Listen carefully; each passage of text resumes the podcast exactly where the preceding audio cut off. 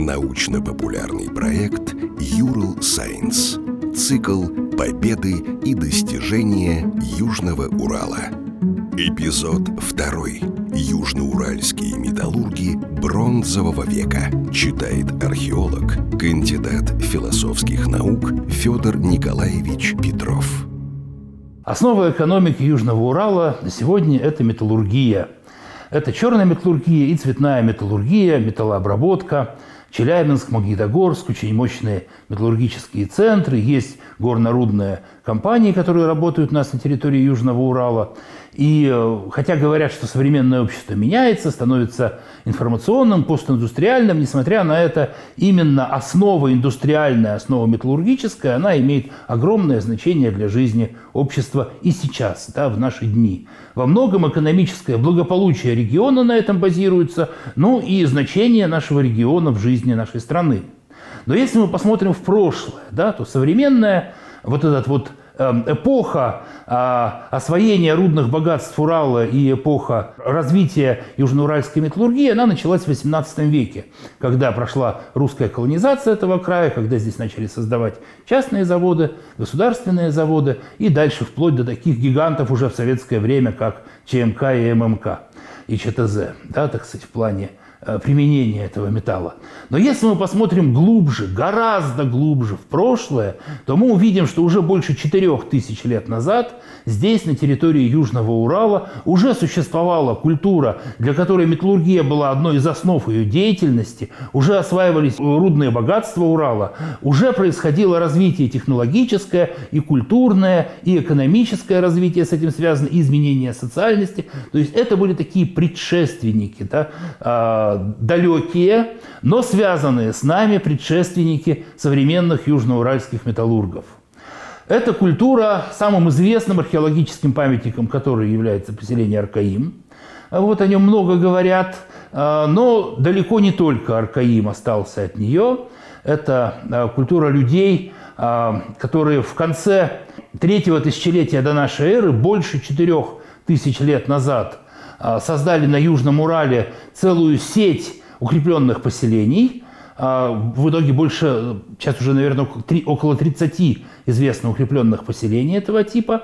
В археологии это называют синташтинская культура по находкам на реке Синташта на юге нашей области. И ее а, ближайшая наследница и вообще частично параллельно вместе с ней существовавшая и развивавшаяся Петровская археологическая культура по археологическим памятникам в Казахстане у села Петровка, где впервые были выделены эти материалы. И вот прежде всего о культуре этих народов да, мы поговорим. Это самый конец третьего тысячелетия, начало второго тысячелетия до нашей эры, то есть в целом это около 4000 лет назад.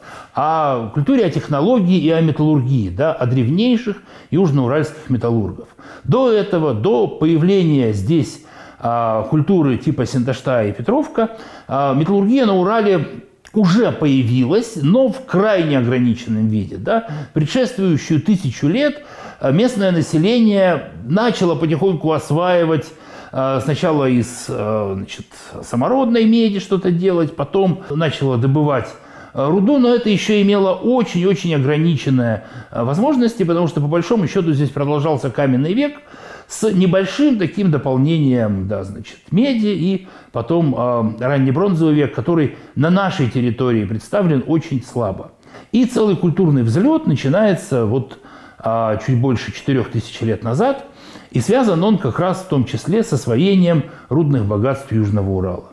Значит, почему и последние сотни лет, и вот тогда, больше 4000 лет назад, Южный Урал стал таким металлургическим центром. Конечно, прежде всего это связано именно с его природой, с особенностями а, ландшафта, геологии, самой вот структуры нашей местности, с ее очень дальней историей, уходящей в прошлое уже на миллионы лет, как формировались Уральские горы, как они потом разрушались, а, да, значит, а значительная часть, вот, например, территории нашей области и вообще всего, а, значит, Южного Зауралья – это территория разрушившихся гор, э, Уральских гор, то, что называется сейчас Зауральский пенеплен. А, территория равнинная, но где а, горные массивы, горные породы, минералы выходят непосредственно на поверхность.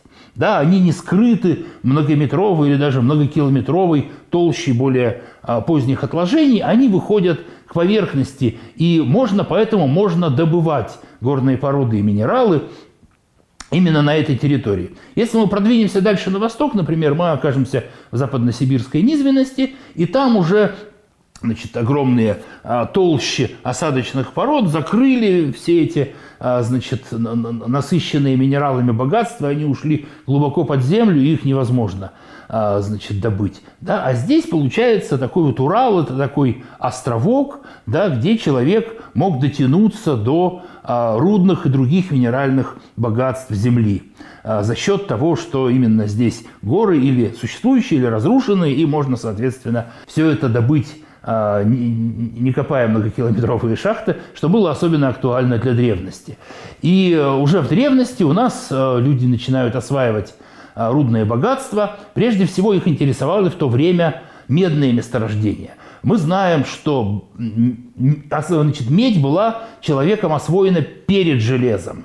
Сначала был медный век, так называют – некое промежуточное состояние между каменным веком и бронзовым веком, двумя огромными, очень важными эпохами в истории человечества. Потом он быстро сменяется бронзовым веком, когда люди научились добавлять к меди различные легирующие добавки и получать более совершенный металлургический сплав бронзу. Вот. И дальше потом бронзовый век сменится железным веком, когда люди перейдут на массовое использование уже а, технологии черной металлургии, хотя, конечно, они сохранят и технологии цветной металлургии. Да, вы знаете, что цветной металлургии относят как раз и обработку, производство и обработку меди и бронзы. Почему люди а, сначала освоили производство меди и бронзы, а потом уже железо? На самом деле это интересный вопрос. Потому что железа у нас на Земле гораздо больше, и у нас на Урале гораздо больше, и вообще везде гораздо больше, чем меди. Потому что из железа состоит вообще наша Земля в значительной мере. У нас ядро Земли железное, у нас, э, значит, соответственно, и в земной коре, и в мантии, да, вот все, все, что у нас идет под корой, и в самой коре огромное количество железа. Железо можно не только добывать из значит, из горных пород да, добывать железные руды. В воде железокислые бактерии выделяют железо, можно собирать там взвесь этих бактерий, высушивать и получать железо из воды, из болота, да, где эти бактерии от, откладывают э, значит, соответствующие запасы железа. То есть э, железо очень широко распространено, медь гораздо меньше. Но железо человек в древности не способен был расплавить нужны были э, железо более тугоплавка, да, чем медь, а, чем, тем более, чем бронза. Нужны были специальные технологии работы. А с медью работать проще в технологическом плане. И главное, что ее можно было расплавлять, отливать, ну вот, получать достаточно технологические изделия. А, кроме того, медь и бронза, они более а, долговечны, да, до того, как появились современные нержавеющие стали – с добавлением хрома да, и прочих легирующих элементов. Железо было очень сильно подвержено ржавчине, как и сейчас всякие углеродистые стали. А вот медь и бронза, да, они покрываются слоем окислов и дальше уже не повреждаются, как правило, кроме а, каких-то отдельных условий, в которые они могут попасть. Кроме того, сама по себе, да, то есть получается, что сама по себе обработка, работа с медью и бронзой, она проще, чем работа с железом. Именно с этого и начинается у нас вообще металлургия человечества. Очень интересно, с какой именной бронзой работали здесь у нас на Южном Урале. Тогда, 4000 лет назад. Это была не оловянистая бронза, привычная нам сейчас, которая больше всего вокруг нас. Да, не латунь, там, где а, к меди добавляется еще и цинк. А вот, эм, не какие-нибудь современные типа там, бериллиевой бронзы, которые требуют уже высоких технологий. Это была практически незнакомая современному миру мышьяковая бронза. Когда к меди добавлялось, э, добавлялся э, мышьяк в качестве легирующей добавки. Да, что такое легирующая добавка? Это когда мы к основному металлу делаем некую присадку, которая меняет свойства сплава. Именно ради этого, да, так сказать, эту присадку и делают в ходе металлургического процесса. Мы знаем мышьяк как яд. Но в прошлом люди пользовались им не в этом качестве. Люди использовали мышьяк именно для того, чтобы изменить свойства меди. как он менял свойства меди? Получавшаяся мышьяковая бронза была более легкоплавкой, ее проще было обрабатывать, и она была тверже. Кстати, она была еще интереснее по цвету. В зависимости от количества мышьяка получался здесь разные варианты цвета. Вот именно металлургия такой мышьяковой бронзы была основой а, значит, металлургического процесса здесь, на Южном Урале, 4000 лет назад. Люди не получали мышьяк в чистом виде. Они добавляли мышьяковые минералы к а, медной руде, когда вели металлургическую плавку, и у них а, значит, получалось в итоге э, сплав, да, бронза, э, медь, и к ней полпроцента, процент, полтора процента, в редких случаях еще больше мышьяка. Э, все эти металлургические плавки того времени были весьма как бы э, локальными, камерными, да, с точки зрения современного металлурга, который привык к масштабам, там тонны, многие тонны, да, сотни и тысячи тонн, э, плавки того времени выглядят как игрушечные. Э, как мы сейчас понимаем, результатом одной металлургической плавки вот в нашем, на нашем, в нашем краю, в Южном Урале, в то время было 350-500 граммов металла. Очень немного. А вот. И сами металлургические печи были небольшие, а, в них поддерживалась а, температура, значит, люди получали необходимую температуру за счет дутья мехами, специальные устройства, которые человечество уже давно изобрело, такие древние насосы, вот, имеющие клапаны, закачивающие воздух в полость печи. Вот. И в печи жгли а, уголь, а, древесный уголь, да, каменно тогда не пользовались, дрова, могли добавлять также жир для того, чтобы он горел. Некоторые эксперименты позволяют реконструировать применение вот такого жира в ходе технологии. Что отличает технологию именно того времени, технологию четырехтысячелетней давности на Южном Урале? Очень интересная технология. Во-первых, малые потери металла в шлаке. Они весьма тщательно обрабатывали руду. У них получался легкий жидкотекучий шлак, который застывал такой плотной коркой над слитком металла. И сейчас мы находим на поселениях, прежде всего, да, на укрепленных, где плавили руду, мы находим а, вот эти разбитые шлаковые корки, которые застывали над слитками. А, что еще отличает эту металлургию? Судя по всему, они очень неплохо понимали, как обрабатывать мышьяковую бронзу. Дело в том, что мышьяк э, высоколетучее соединение. Если перегреть несколько раз металл, он испарится из бронзы. Останется одна медь. Э, свойства металла упадут. Поэтому они меньше отливали такие изделия, больше ковали. Они их ковали при достаточно невысоких температурах. Или, например, применяли холодную ковку. Вот на холодную отковывали, потом отжигали. Да? Отжиг – это нагрев а, металлического изделия, которое позволяет снять напряжение, возникшее в процессе ковки в его кристаллической структуре.